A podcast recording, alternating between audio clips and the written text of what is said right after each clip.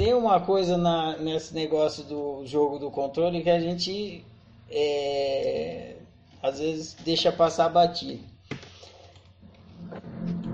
A gente não dá liberdade pro outro. Isso é impossível. É, não dá, não dá. Ele já tem, né, Ferrari? Exatamente. Falou. Então, ah, eu, vou, eu vou dar liberdade para fulano, vou dar liberdade, pra, vou dar liberdade para o meu filho. É uma, um equívoco. A liberdade vem de fábrica, liberdade é arbítrio. E é incorrup, hum. incorrup, incorruptível.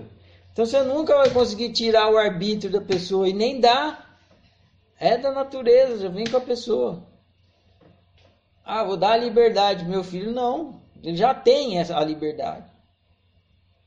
O que você é, vai. Tem, eu só não tiro, né? Não, não tento atrapalhar, né?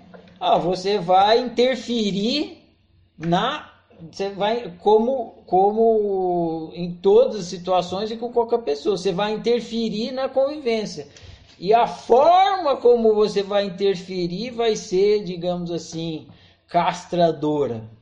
Mas não é que você está dando liberdade, tirando liberdade, é que você está exercendo uma influência que vai dificultar a pessoa fazer uma certa coisa, mas só vai dificultar, não vai tirar a liberdade da pessoa. Entendi.